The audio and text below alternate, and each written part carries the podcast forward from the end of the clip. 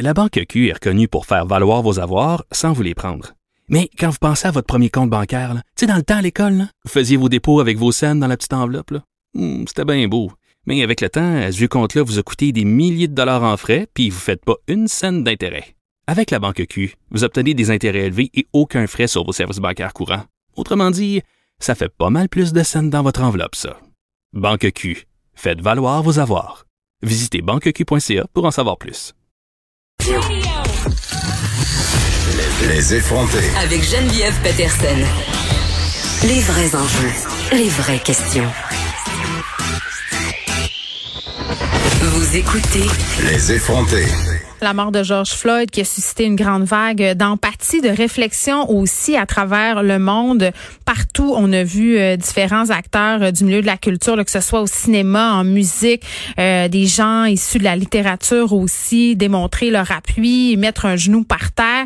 On regarde tout ça aller, on se dit, mon Dieu, c'est grand temps qu'on ait cette conversation, mais ensuite, ensuite, qu'est-ce qu'on va faire? Qu'est-ce qui va se passer? Est-ce que on va se contenter de parler encore ou enfin on va poser des gestes concrets? Est-ce que l'industrie culturelle, l'industrie de la musique est prêt à se remettre en question et à agir? C'est la question qu'on va se poser avec Sarah May, rappeuse. Bonjour Sarah May. Allô, Geneviève? Écoute, euh, je pense là qu'on peut s'entendre pour dire euh, que la mort de George Floyd a été comme un électrochoc. C'est vraiment la goutte qui a fait déborder le vase. Le vase de la parole, du moins, parce que plusieurs euh, ont spécate leur malaise, ont parlé de racisme systémique. Mais vraiment, la question que moi, je me pose, puis je me la pose vraiment, là, qu'est-ce qu'on fait après? Je veux dire, concrètement, Qu'est-ce qu'on fait? Ben, premièrement, euh, je pense qu'en ce moment, le temps est vraiment à l'écoute. C'est important que euh, les gens écoutent euh, ce que les gens, ce que les Latinos, ce que les Noirs, ce que mm. les Arabes, toutes ces, toutes ces cultures-là ont à dire. Et c'est temps qu'on écoute ce qu'ils vivent au quotidien, parce que la couleur de peau, c'est pas aléatoire, puis c'est pas un jour sur deux, c'est tout le temps. Donc, oui, il y a des gens qui disent que ça existe pas. Il faut arrêter de voir les couleurs. Oui, mais ça, c'est justement ça, ça fait partie euh, des, des, des phrases puis des choses qui sont qui sont racistes quand même parce qu'il faut que tu vois la couleur parce que c'est là qu'on apprécie chacun. C'est dans notre différence. Le but c'est pas qu'on voit plus rien puis qu'on euh, qu'on ne distingue pas un blanc d'un noir d'un asiatique. Que tout le monde soit pareil finalement. Exactement. Le but c'est pas un truc homogène qu'on veut. Le but c'est que c'est de reconnaître la différence et d'accepter l'autre et de mm. euh, dans ses propos de faire attention. Des phrases comme ça, ça veut dire moi je reconnais pas que toi tu es une femme noire, donc je reconnais pas tout ce que tu peux vivre. Tu comprends? C'est ça la, euh, le, sens de ces mots-là. Même si les gens disent ça de façon anodine parce qu'on pense que ça a pas de euh, c'est pas violent, c'est pas une insulte, mais ça veut dire que tu reconnais pas ma couleur, donc qui je suis aussi, parce que ça fait partie de qui je suis.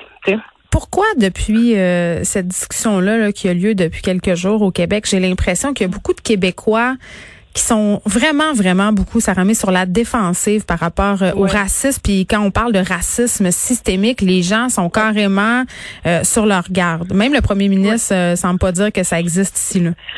Ouais, puis ça, c'est dangereux de dire ça surtout en, en, par les temps qui courent. Euh, le premier ministre, il devrait savoir tout ce qui se passe parce qu'il y a des enquêtes qui se font, euh, comme celle que souvent qui est citée, celle que le SPVM a fait l'autre dernier, qui est sortie sur le profilage racial.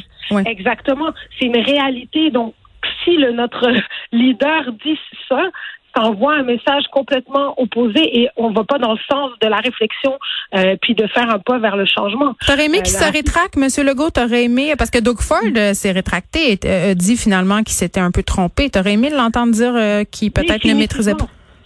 tout le monde aurait aimé ça, surtout avec la pandémie qu'on a eue, avec tous les mm. immigrants ou les réfugiés qui ont travaillé dans les centres hospitaliers, dans les CHSLD, toute cette situation-là dont on a beaucoup parlé mm. pendant la pandémie qui n'est pas finie. C'est c'est ne, ne pas nous reconnaître de dire ça et c'est de pas ouvrir les yeux. Mais il dit en même temps, il dit en même temps qu'il veut attendre puis mettre en place justement des gestes concrets là, pour lutter contre le racisme. Ça, ça t'a pas. Non, moi, ça m'a pas impressionné. D'accord. il est en mode damage control, je pense un peu. Oui. Puis en fait, ce qu'il faut faire, c'est que, comme je disais, il y a l'écoute et après, c'est se regarder soi-même. Hmm. Moi, en tant que femme noire, j'ai moi-même euh, euh, des réflexes ou un réflexe de pensée qui est conditionné parce que la société aussi m'a envoyé, puis j'ai fait partie de ça, tu comprends? Euh, eh, eh, on, a, une responsabilité, tout, tout, tout, le monde a une responsabilité, et le racisme n'est pas le problème que des Noirs ou des Asiatiques ou des Latinos. C'est le problème de tout le monde, comme le sexisme.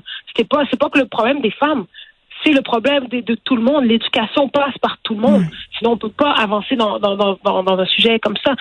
Je veux qu'on se parle d'agir, Sarah May, parce que euh, je pense que quand même, après avoir écouté, on va être rendu là.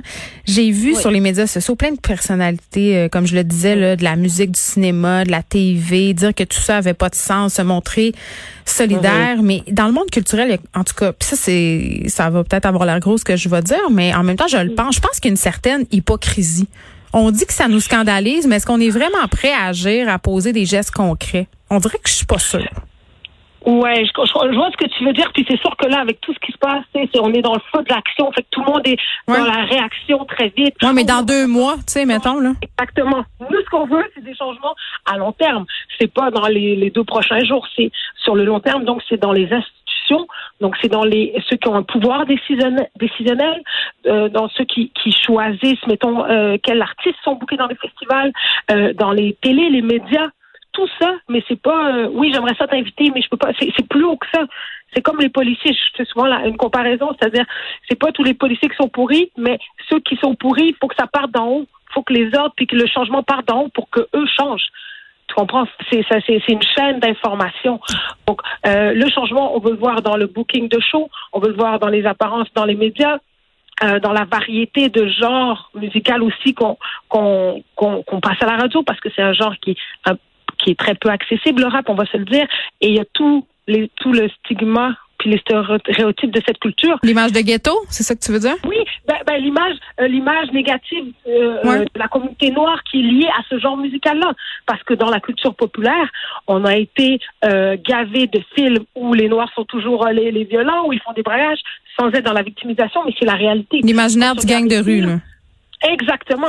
Mais on, nous lance à tout bas. Donc. Est-ce que tu penses que c'est pour ça, parce que je t'ai lu dans une entrevue dire euh, que les radios commerciales ne jouaient pas ta musique? Oui. Mais là, ça, c'est ça. Je me suis rectifiée aussi hier parce que je voulais pas qu'on fasse un amalgame entre parce que moi, je peux pas, vu que c'est pas mon expérience, je peux pas m'avancer là-dessus. Je m'explique.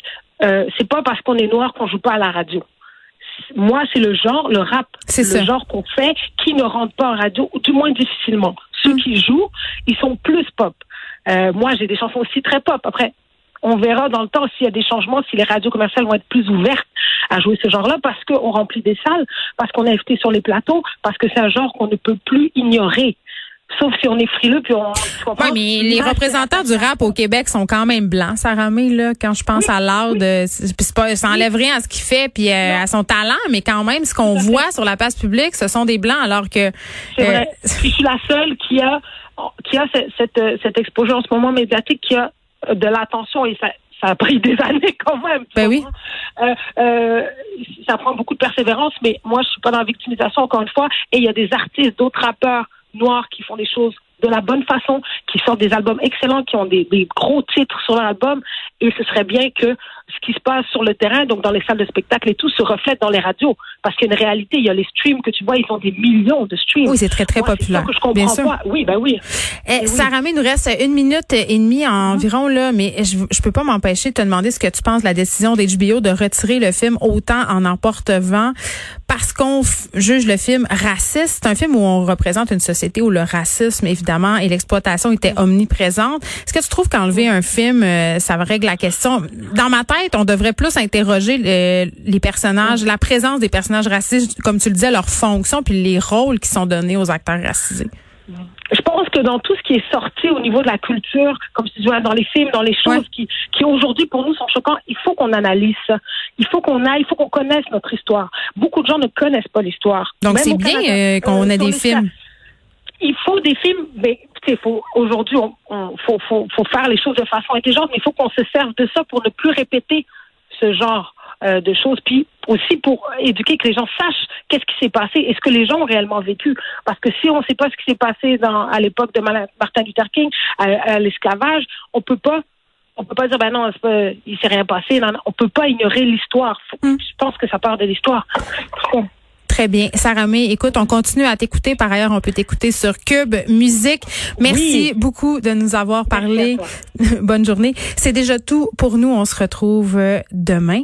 Je vous souhaite euh, une superbe après-midi, un superbe après-midi, pardon, mon Dieu, je déparle, en compagnie euh, de Mario Dumont. Merci d'avoir été là.